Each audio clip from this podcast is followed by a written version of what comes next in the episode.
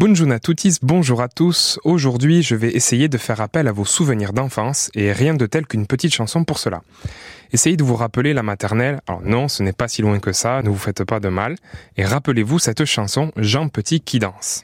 Vous savez, ce brave Jean qui danse avec toutes les parties de son corps les unes après les autres. Souvent d'ailleurs, on chante et on danse sur cette chanson. Eh bien, Jean Petit qui danse, c'est à la base une chanson occitane, Joan Petit que danse. Et danse en becquet, il danse avec quoi?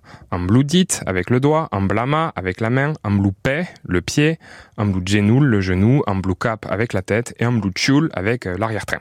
L'avantage de cette chanson, c'est qu'elle permet de retenir les différentes parties du corps en français et en occitan, en mobilisant le langage et le corps, tout en gardant un côté euh, forcément très amusant pour les enfants.